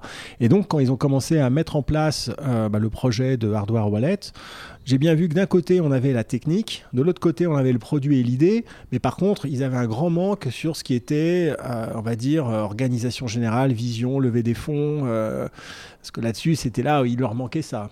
Et donc ce qui s'est passé, c'était pendant l'été 2014, au début de l'été 2014. Euh, j'ai convoqué, enfin, on s'est réunis plutôt à la maison du Bitcoin, euh, tous les associés en fait des trois structures. Euh, donc on était, on était huit. Et on s'est mis autour d'une table. Et là, je leur ai présenté le projet de dire voilà, on partage tous la même vision de vouloir créer, d'utiliser la carte à puce pour sécuriser le Bitcoin, c'est un marché mondial, etc., etc. Je propose qu'on fusionne les trois boîtes, qu'on se mette tous ensemble euh, et qu'on crée euh, un futur leader dans le domaine. C'est pas un petit truc, ça. Je veux dire, tu, tu l'as bossé comment Tu l'as. Je, suis arrivé, j'ai dit, j'avais rien préparé. Ouais. Enfin, j'avais juste l'idée dans ma tête, je l'ai formulée au, au fur et à mesure que j'en parlais. Euh, et, et tout le monde a été convaincu dès le début. Parce Ouais, que- mais que- enfin, mon- moi je trouve pas ça si évident que ça, dans le sens où, euh, où le, le- le profil d'un entrepreneur, alors peut-être tu vas justement pouvoir nous, nous expliquer un peu plus, mais euh, bah, c'est un peu leur bébé, les mecs ils ont développé leur, leur, leur truc, c'est un peu leur techno, de l'autre côté ils sont en train de faire leur premier chiffre d'affaires, enfin. Qu'est-ce que, qu'est-ce que tu viens m'emmerder à, à, à venir essayer de rassembler des personnes qui en plus sont. Non, voilà, c'est- sont non, mais c'est vrai que c'est effectivement à la base c'est pas évident. Moi, je me, je me suis pas posé la question en fait. T'y allais quoi. J'y suis allé et je pense que ma, enfin, s'il y a bien quelque chose que je sais faire, c'est un peu rassembler. Euh, Ouais, c'est un peu ton super un- skill, ça, Voilà, c'est un peu mon super pouvoir, skill, c'est de, voilà, on peut dire ça comme ça, c'est de rassembler et, et, euh, et je pense que tout le monde s'est rassemblé autour de l'idée qui était l'idée que tout le monde partageait. Euh, je pense que chacun était conscient de ses forces et de ses faiblesses. Euh, et, moi, j'apportais en fait la vision d'unité un petit peu générale et surtout la capacité de donner une légitimité au projet par rapport à des VC pour aller lever des fonds. Parce que tout le monde avait très bien compris que sans fonds, on n'irait pas loin. Euh, Nicolas Baca de BT Chip, lui, c'est un entrepreneur, c'est quelqu'un qui fait des choses, mais c'est pas quelqu'un qui a envie de, de- de- d'être le, le- le CEO d'une start-up euh, qui lève des fonds. Enfin, ça l'intéresse pas. Lui, ce qu'il, ce qu'il veut, c'est le produit, enfin, la, la tech. Donc, euh, du coup, Ouais. il a- voilà. Et puis, euh, et au niveau de, de, de, Chronocoin, Joël, c'est un, vrai entrepreneur. Donc, pour le coup, c'était peut-être plus difficile pour lui. Euh, mais je pense qu'il a aussi compris que euh, c'était la allait meilleure voie Plus loin. qu'il toi, plus loin avec, moi et puis surtout avec, euh, avec ouais. Nicolas, que je pense qu'il a vu que Nicolas était convaincu. Donc du coup, ça a créé une émulation assez rapide et, et en deux heures, c'était bouclé. Euh, je veux dire, ça, ça, ça- c'est la, la négo, c'était très très rapide. Euh, et ensuite, euh, c'est parti. On a, on a, on a, on a, on a fait la fusion. Donc ça, c'était juridique. Ça a pris un peu de temps. Euh, on a convaincu nos, nos associés, enfin nos investisseurs. Euh, et surtout, en fait, pour les convaincre, euh, on- je les ai rachetés. C'est-à-dire que j'ai racheté en fait euh, l'investisseur euh, de, de Prixing D'accord. euh, parce que en plus le Bitcoin, le truc, là par contre, on changeait trop d'univers, ça les intéressait pas. Et donc les équipes qui avaient investi avaient changé. Donc en plus, il y avait même pas de ce que c'était en fait. C'était pas un euh, VC, c'était un corporate. Euh, donc du coup, euh, voilà, les, ceux La qui avaient investi en trop étaient, là, voilà, ils étaient partis. Donc personne en fait euh, ne pouvait perdre la face. Donc ils étaient plutôt contents en fait de sortir de ce truc-là qui les Ouais. plus. Donc voilà, on, on les rachetait à un certain prix qui moi qui m'arrangeait. Et donc du coup je me suis relevé euh, et, euh, et donc on a pu euh, faire la fusion et on a. C'est comme ça que Ledger, Ledger est né. Ok. Et hum, du coup, ça devient tout de suite quelque chose qui, qui prend, euh, parce que dans, dans la naissance de Ledger, euh, Alors la mayonnaise prend tout de suite en termes de, de, de synergie et d'alignement des équipes. Chacun trouve sa place. ouais, c'est un des trucs les Et- plus compliqués. Ouais, voilà. et, le- et donc ça se passe parfaitement. Chacun sait ce qu'il a à faire, chacun est content de ce qu'il fait. Euh, chacun en fait, chacun est ok pour que ce soit moi qui lead. Enfin, voilà, personne ne, ne remet ça en question. Euh, chacun se concentre sur ses objectifs. Euh, et donc voilà, super. Tout le monde se fait confiance en fait. Et là, tout le monde est associé. On est Tout le monde est hein. associé, on est 8, plus d'autres investisseurs, des trucs, etc. Et tout le monde est associé et, et ça se passe merveilleusement bien. En fait, c'est une machine qui fonctionne nickel. Ça dure combien de temps avant que tu ailles chercher tes premiers investisseurs? Bah, ça a duré 5 minutes parce que, en fait, le, le- Tu y allais tout de suite. euh, tout de suite, en fait, là, moi, ce que j'ai vendu, c'est que j'allais lever des fonds. Je leur ai dit, on fait ensemble et moi, enfin, Je vais lever des fonds. Moi, je vais lever mon des fonds. job. Dire, c'est mon job et donc forcément, on s'y est mis tout de suite. Et bon, ça n'a pas été simple parce que le Bitcoin, c'était pas du tout quelque chose euh, qui avait euh, l'oreille des VC, personne ne comprenait rien. En plus, c'était après Mangox. En fait, il y a eu Mangox et donc euh, c'était enfin la chute d'une grande place de marché. Le Bitcoin avait chuté, tout le monde disait que c'était la fin, que c'était la mort du Bitcoin. Euh, et donc voilà, c'était pas le meilleur environnement pour lever des fonds, mais on avait une belle équipe. Euh, on a réussi à convaincre des, des business angels dès le début, Fred Potter, euh, qui travaille dans le hardware, ensuite Ouais, Pascal Gauthier, suite, voilà, euh, euh, qui, euh, qui, qui ont rejoint. Donc ça a rajouté de la légitimité. Et donc, parce qu'on avait une équipe, une bonne équipe, où là, je pense qu'ils ont compris que quelqu'un comme Nicolas Bacca, c'était pas n'importe qui. Ils se sont dit, OK, bon, on y va. Donc, euh, de toute façon, c'était pas, euh, on ne demandait pas beaucoup. On a levé un million d'eux. donc voilà, on a trouvé un VC, c'était Xange, qui a suivi. Et donc pourquoi 1 million 2 C'était pour en faire quoi? Parce que là j'ai l'impression que, bon, on le sait tous, hein, Ledger ça a levé beaucoup de sous. mais là, pourquoi tu n'avais pas besoin de beaucoup d'argent? Bah, Au début, lever plus aurait été irréaliste. Donc déjà, on avait aussi un peu d'argent. parce que ah, et toi, tu avais déjà mis de la, des sous, vous voilà, des sous des donc, donc il restait quand même, on n'était pas non plus il nous restait un an de cash, on n'était pas genre au bout du rouleau. De toute façon, il faut jamais lever d'argent quand, quand, on est au bout de ta vie, voilà, exactement. et, et donc, bah, et puis on, on était un peu lean, c'est-à-dire qu'on ne se payait pas beaucoup. Euh, certes, il y avait quand même du, euh, des coûts, parce qu'on était du coup nombreux, mais on avait aussi euh, la maison du Bitcoin qui commençait un peu à, générer de l'argent. parce que on avait cette activité de broker, de vente, enfin, de vente et achat de Bitcoin sur le comptoir physique, aussi en ligne. Et ça, ça finançait aussi un petit peu une partie de l'activité. Donc, il aurait été illusoire de penser qu'on aurait pu lever 3 ou 4 millions. Plus, c'était pas l'époque euh, du tout. Euh. Aujourd'hui, ça les sites à 3 millions, c'est monnaie courante, mais euh, là, on était quand même en 2014, fin 2014, début 2015. Bon, c'est pas trop, c'est pas trop la même histoire. Donc, on s'est dit, on va viser quelque chose quand même de, réaliste. voilà. Puis bon, ça nous permettait aussi d'avancer, enfin de euh, on savait aussi qu'on allait pouvoir récupérer auprès de BPI euh, une somme, 500 000 euros. Enfin, donc, euh, du coup, ça permettait d'avoir multiplié un petit peu les fonds et c'était suffisant pour commercialiser les premiers, les premiers hardware wallets. donc, donc, ça nous a mis le. Enfin, on avait déjà le pied à l'étrier, mais en tout cas, ça nous a permis de, de continuer. Et donc 2015-2016, euh, euh, Ledger se développe donc euh, très doucement.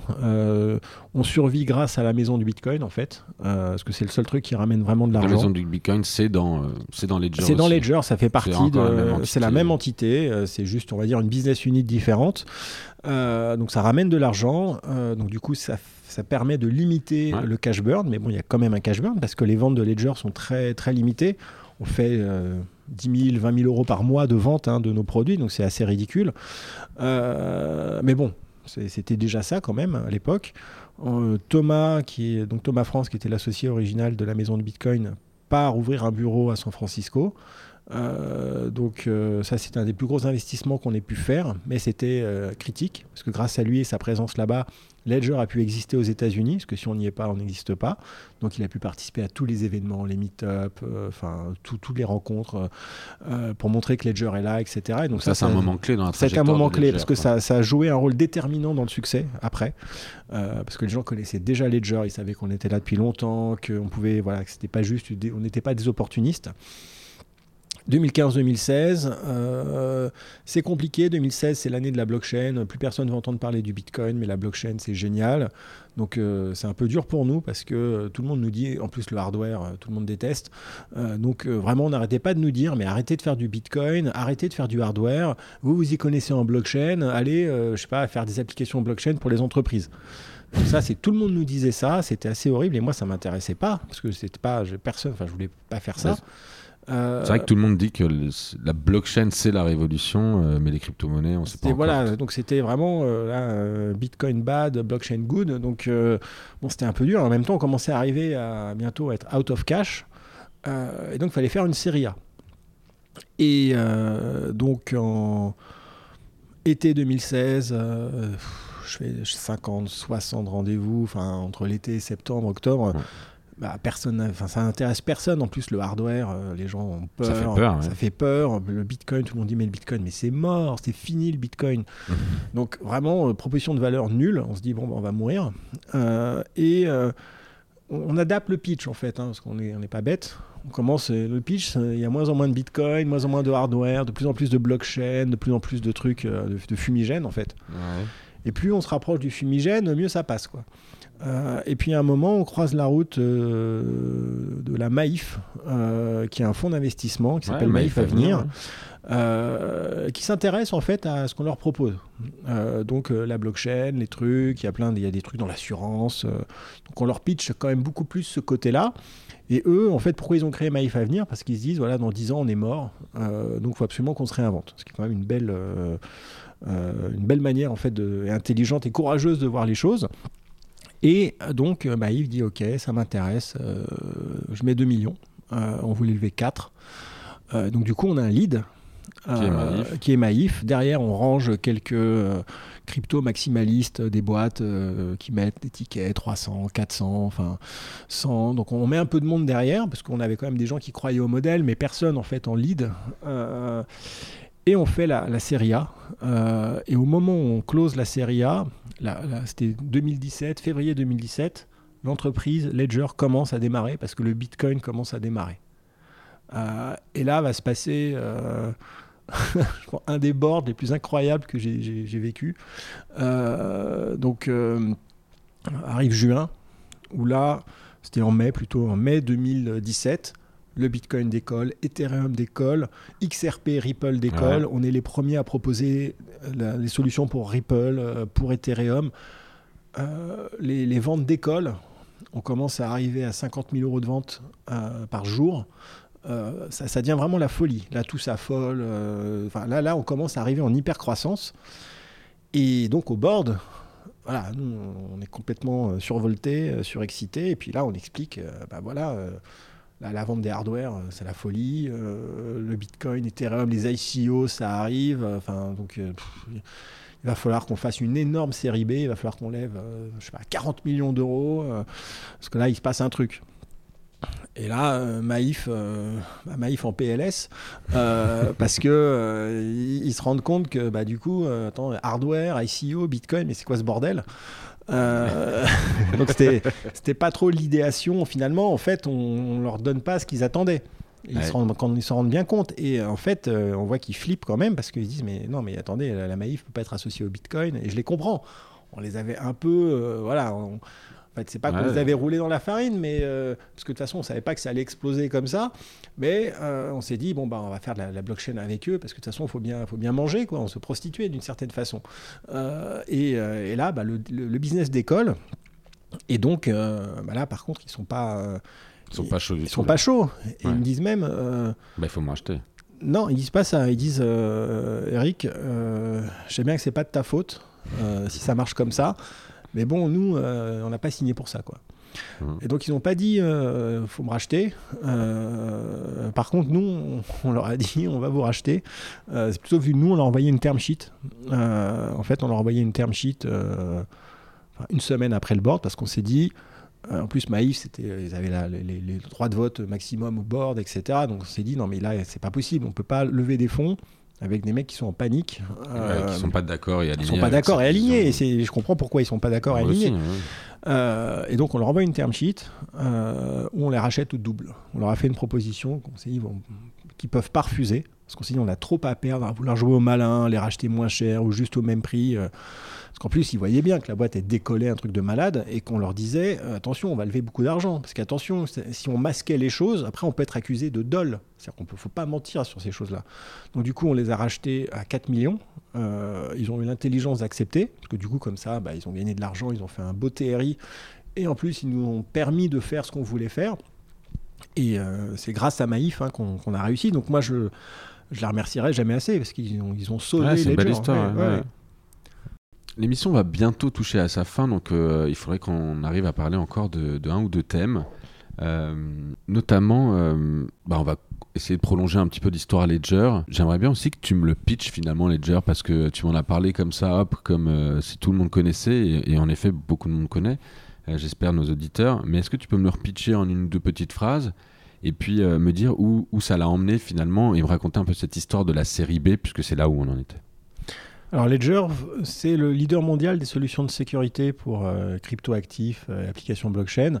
Concrètement, ça veut dire quoi? C'est qu'on fournit toute l'infrastructure, que ce soit pour des individus, des entreprises ou des machines, pour pouvoir effectuer des applications blockchain, quelles qu'elles soient, de façon sécurisée. On est là, quelque part, on apporte la chaîne de confiance et euh, on est à la blockchain euh, ce qu'est Cisco Internet. C'est-à-dire qu'on fournit vraiment de l'infrastructure, on ne fait pas des applications, euh, et on permet à tout à chacun de pouvoir euh, bah, faire des applications blockchain de façon sécurisée, en étant certain qu'on puisse par exemple ne pas se faire voler ses bitcoins.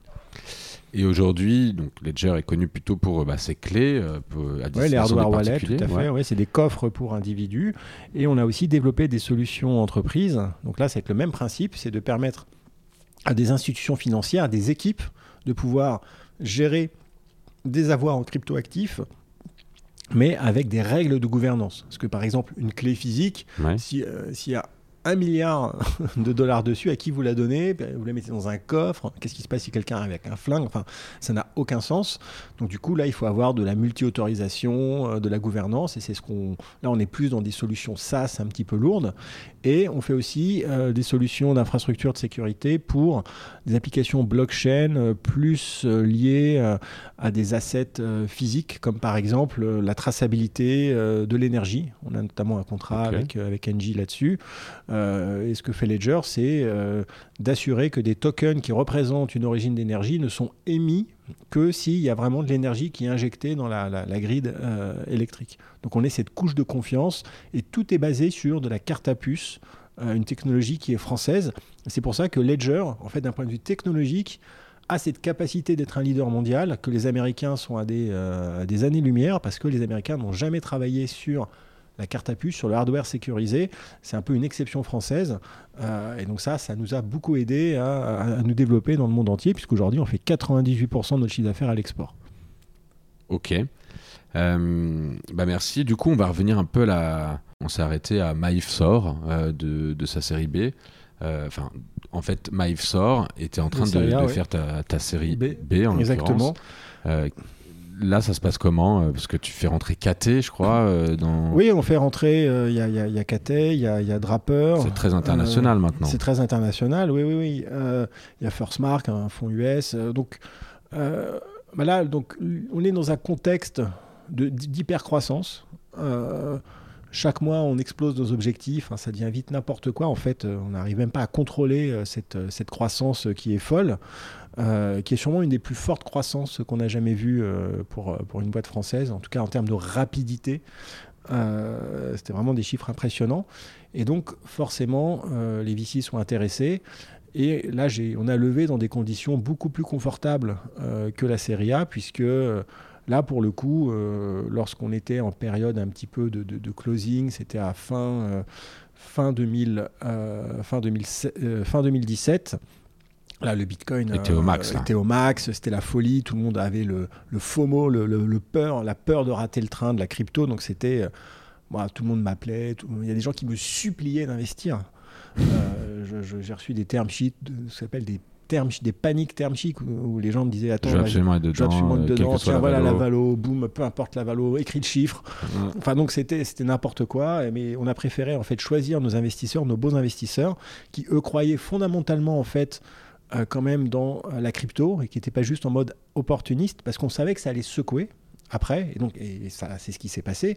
En 2018 ça a été euh, une chute très dur, terrible, 2019 euh, traversée du désert, donc très très compliqué, et donc il fallait que euh, et on a expliqué à nos investisseurs que ça allait être dur. Et et heureusement qu'on a levé. Beaucoup de gens me disaient mais pourquoi vous levez alors que vous faites euh, 8 millions d'ébits par mois? Euh, bah, Parce qu'on savait qu'à un moment tout ça c'était un, ça allait s'arrêter. On a vécu un beau conte de fées, mais à un moment on a été rattrapé par la réalité. Il y a eu une spéculation qui a un peu explosé. Donc euh, euh, on a eu un traversée du désert, l'hiver nucléaire de la crypto.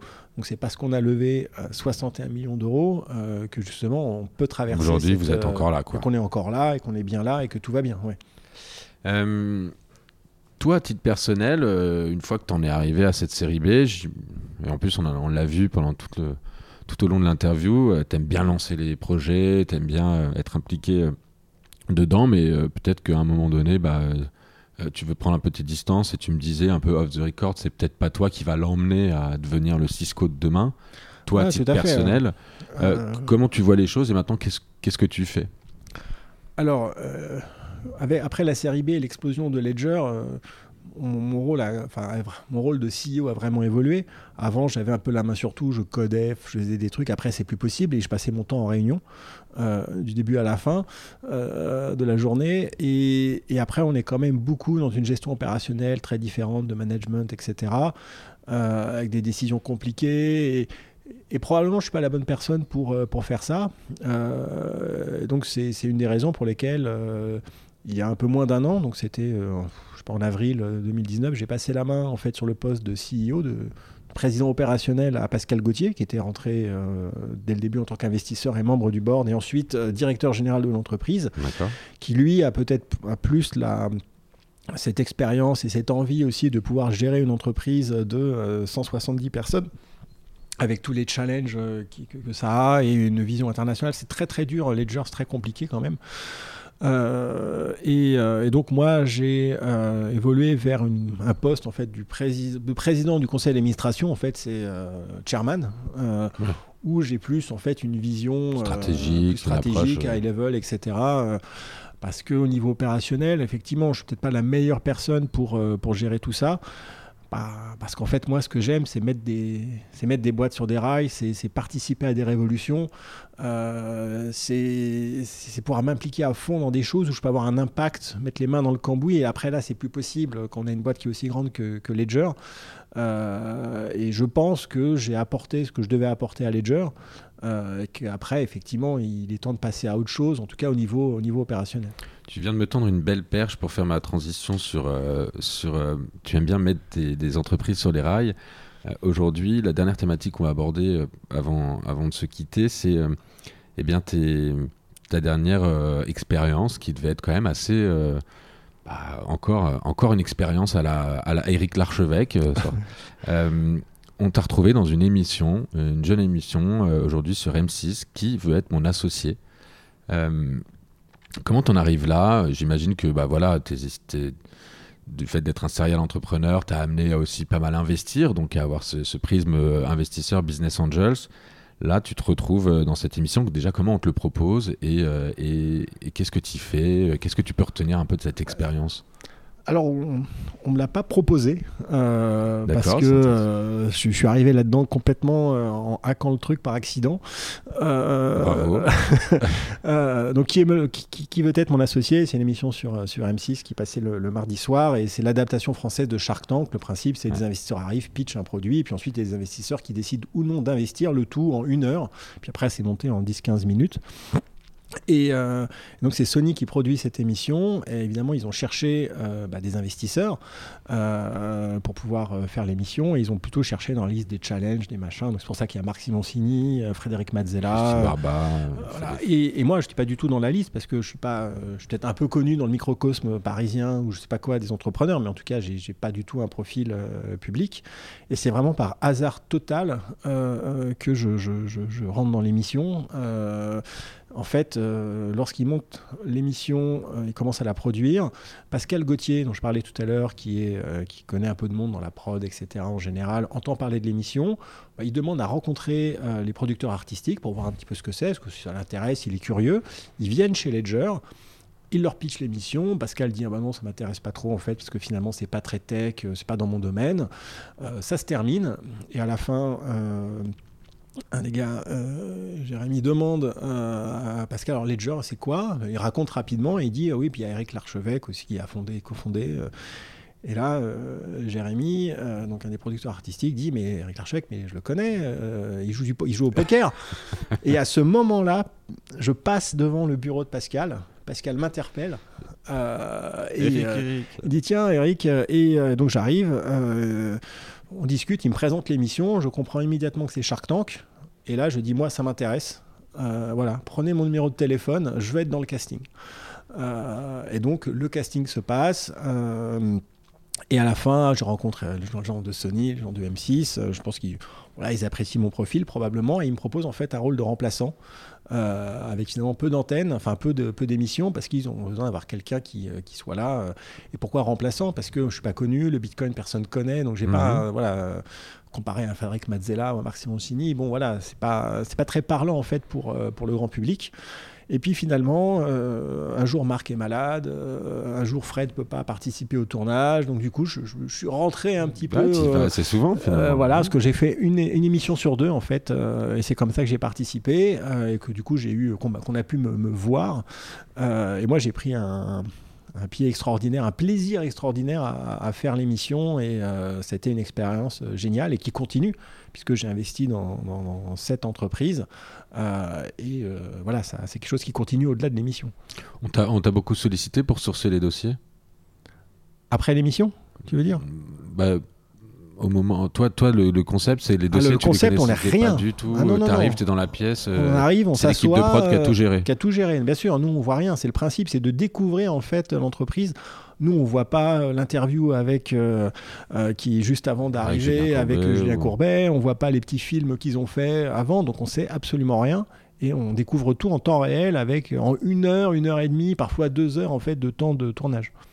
Ok. Et, euh, et donc là, euh, les mecs viennent te pitcher euh, comme, euh, comme tu as l'habitude de rencontrer. Enfin, comme tu avais l'habitude. Oui, c'est ça. Alors c'est un peu plus, euh, parce qu'ils ont trois minutes, et ensuite c'est des questions-réponses, donc c'est un peu moins formel. Il n'y a pas de slide. euh, euh, Gros et- showcase là. Euh, Là, c'est il- du showcase et en plus Ouais. c'est des produits euh, consumer qu'on peut comprendre, c'est visuel, enfin il n'y a pas de truc SaaS euh, parce que sinon ça parlerait pas au grand public donc ça c'est normal. Puis après en fait on pose des questions et puis euh, il faut se décider très rapidement euh, parce qu'en fait tout se fait à l'instinct. Euh, et en plus en général c'est sur des domaines sur lesquels on n'a pas forcément une bonne connaissance du marché. Euh, et moi j'ai adoré cet exercice un peu d'équilibriste euh, qui consiste à prendre des décisions comme ça à l'instinct. euh, et je trouve que c'est un format qui est bien plus intéressant quelque part que le, le- format classique. Alors, peut-être que ça marche parce qu'il y a la télévision et euh, que ça, ça force ce format-là. Mais en tout cas, moi, j'ai euh, beaucoup apprécié. Je trouve que ça, ça fonctionne bien. Qu'est-ce que tu en retires aujourd'hui? J'imagine que tu dois être hyper sollicité maintenant euh, suite à cette émission. Alors, j'ai été énormément sollicité, sollicité, oui, euh, surtout pendant la diffusion. Euh, je reçois des dossiers, mais ce qui m'a le plus étonné, c'est pas tellement que je reçoive des, des dossiers d'investissement, parce que ça, je, je m'y attendais, mais en fait, beaucoup de gens m'ont contacté, soit par LinkedIn, soit par mon site euh, ou d'autres, pour demander de l'aide, en fait, pour du mentoring. Voilà, du, coaching en quelque sorte. C'est pas qu'ils veulent de l'argent, alors bien sûr, euh, enfin qui, qui ne veut pas d'argent, euh, mais c'est plutôt voilà, qu'est-ce que vous me conseillez de faire? Qu'est-ce que si Est-ce qu'on peut passer une heure ensemble? J'ai une problématique, aidez-moi. Enfin voilà, en fait, c'était vraiment ça finalement le type de sollicitation que j'ai reçu le plus. Et comment tu arrives à faire un peu le. le- bah, pas le tri, mais euh, à te protéger un peu de cette notoriété Bah, malheureusement, euh, grandissante. Quoi. Malheureusement, il m'est impossible Parce que de maintenant, t'es répondre. grand public, euh, là, hein. Voilà, c'est bon, ça s'est calmé hein, avec Ouais. euh, avec l'émission. Voilà, c'est la dernière épisode a été diffusé il y a quelques semaines, donc après, voilà, les, les- les gens passent à autre chose. Mais oui, malheureusement, je peux pas répondre en fait à toutes les demandes. Donc parce qu'il y en a tellement que j'aurais pas le temps matériel de m'intéresser au dossier, de passer du temps. Mais euh, ça montre qu'il y a vraiment un vrai besoin de coaching en fait. euh, qu'au-delà en fait du rôle des VC et des business angels d'injecter de l'argent, euh, les gens ont vraiment besoin d'aide euh, pour aider à se structurer et, arriver à passer des étapes en fait au début euh, du lancement de leur entreprise. Et ça, c'est ton next challenge. Qu'est-ce que tu vas faire demain, Eric Larchevêque euh, Maintenant, euh, enfin, je sais que tu vas toujours travailler pas mal pour Ledger et tu as toujours 10 000 projets, mais est-ce qu'il y a un projet en particulier là dont tu- que tu pourrais nous partager euh, J'ai acheté un, domaine en Sologne de 60 hectares, donc je retourne un peu aux sources. Je vais aller m'installer là-bas cet été, aller vivre donc dans, dans le domaine. Et c'est assez grand et et je me dis que j'aimerais bien euh, mettre en place des, séminaires euh, pour aider justement les entrepreneurs, euh, les porteurs de projets, et pas que dans la tech, hein, parce que ça va bien au-delà de juste la tech, ce qu'on connaît de la, Startup Nation, de Station F, etc. Voilà, de pouvoir aider dans un environnement un peu au calme, etc., de parler des projets, de, peut-être faire un peu ce coaching qui a l'air de temps, de temps manquer. Donc ça, c'est quelque chose qui, voilà, qui, qui- qui m'intéresserait. Alors, ça n'a rien de grandiose, rien de scalable, je sais pas une licorne, rien. Non, c'est juste passer du temps avec des entrepreneurs et euh, de parler de leurs projets, de voir si je peux les aider. Euh, C'est un peu ça mon challenge. C'est le challenge que je me suis mis en fait en participant à l'émission, c'est de me montrer que j'étais capable de pouvoir aider n'importe quel entrepreneur dans n'importe quel domaine à, Ouais. à se développer. Et donc là, les, les- les sept investissements que j'ai faits, pour moi, c'est euh, c'est une question en fait euh, d'honneur quelque part euh, de réussir à faire en sorte euh, qu'ils se développent euh, et qu'ils aillent vraiment au maximum de, de leur potentiel. Ouais, parce que là, tu le fais pas pour l'argent. Non, non, parce que, alors évidemment, je, on se garde l'objectif de dire, ah ouais, machin, ça vaudra plus, donc ça, ça reste dans un coin de la tête, mais bien évidemment, je le fais pas pour, pour l'argent, c'est pas le. euh, J'ai investi 590 000 euros dans ces entreprises. Alors évidemment que je souhaite euh, qu'elles ça marche euh, et que donc je me dis pas c'est de l'argent jeté à la poubelle, pas du tout. Euh, mais bon, si, si, j'avais voulu, si j'étais plus intéressé par l'argent, je pense que je, plutôt investir en Bitcoin. Une question que souvent les personnes se, se, posent euh, tu as vraiment investi ton vrai argent au travers de l'émission Ça, j'ai vu, tu as oui, fait des publications. Ouais, Mais t'es pas payé pour la faire? Alors, si, on est payé parce que. Mais ça amortit pas tes investissements. Ah non, non, ça n'a absolument rien à voir. En fait, on est payé parce qu'il y a un contrat, il y a un droit d'image, et donc je pense que c'est comme ça, c'est la, les best practices. Mais sinon, non, c'est complètement. Enfin, c'est peanuts par rapport aux investissements. Ton coup de gueule du moment ou, euh, ou le message d'espoir que tu as envie de nous partager? Bah, Le message d'espoir que j'ai envie de partager, c'est principalement à tous les entrepreneurs, les porteurs de projets. C'est dur, il ne faut pas se décourager en fait. Euh, j'ai reçu tellement de demandes d'aide, en fait, d'appels à l'aide euh, sur plein de sujets différents que finalement, la seule chose que je peux dire à tout le monde et qui reste valable, c'est de rien lâcher, de, continuer. Alors, je sais que ça, ça paraît bête hein, de, dire ça, mais. Euh, euh, parce, que, parce que tu en, en, as vécu un peu des galères quand même. En, en, tant qu'entrepreneur. alors j'ai vécu alors des galères, je, oui, alors on peut dire ça, j'ai vécu des galères. J'ai surtout vécu des moments de doute intense où je pensais vraiment que c'était la fin. Euh, j'ai vraiment vécu des moments difficiles où je me disais bon bah là, si là maintenant euh, il, ne se passe pas ça, bah, c'est fini. Tout ce que j'ai fait jusqu'à présent, ça, ça va s'arrêter. Et sur Ledger, le nombre de fois où j'ai dit à ma femme, bon bah là, euh, si vraiment là on n'arrive pas à faire ça, bah, c'est la fin. Euh, ça a été quand même assez nombreux et sur les boîtes avant, pareil. Et, des fois, alors qu'on sait que on est proche de la fin, que ça va être très compliqué, on est obligé de se mettre en danger et de se dire ah non non je suis pas d'accord euh, on va plutôt faire comme ça alors qu'en fait on n'a pas de filet. Euh, et, donc il faut faut jamais rien lâcher parce que euh, finalement c'est c'est quand on est face au vide bah, qu'on voit ce qu'on est capable de faire et ma toute dernière question toi qui viens de vivre l'expérience eh bien la personnalité de ton entourage que tu auras envie de me recommander à interviewer pour ce podcast? Ah bah, euh... Marc Simoncini, tu l'as pas déjà fait? Je l'ai pas fait encore. Parce qu'en fait, il a quand même. C'est une belle rencontre? C'est une belle rencontre. Euh, il, a, il, a, eu, euh, je pense, des, une vie entrepreneuriale euh, encore largement plus intense que la mienne, parce qu'il a vraiment eu des extrêmes. C'est-à-dire qu'il s'est vraiment retrouvé des fois à, gagner des centaines de millions et des fois à devoir des dizaines de millions. Donc il a eu. moi, je me suis jamais retrouvé dans ces situations aussi extrêmes. Tu t'es toujours protégé, toi, là-dessus oui, en tout cas. Ah, non, mais c'est intéressant parce qu'on parlait de ton expérience du poker tout à l'heure. Et moi, je trouve ça impressionnant que euh, tu aies réussi à pas craquer, en fait. Parce que, euh, parce que quand on a gagné autant d'argent avant, on se dit waouh, s'il se met au poker, le mec, il peut tout reperdre comme ça en jouant sur, avec des cartes. Euh, et tu as réussi quand même à tenir, tu t'es limité.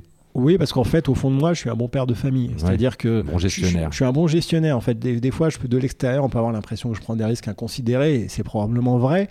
Mais je pense que derrière, il y a quand même toujours. Euh, euh, je suis pas dans la démesure. Euh, parce qu'en fait, je sais à quel point l'argent, c'est important. Enfin, je veux dire, c'est très difficile d'en gagner, c'est très facile à perdre.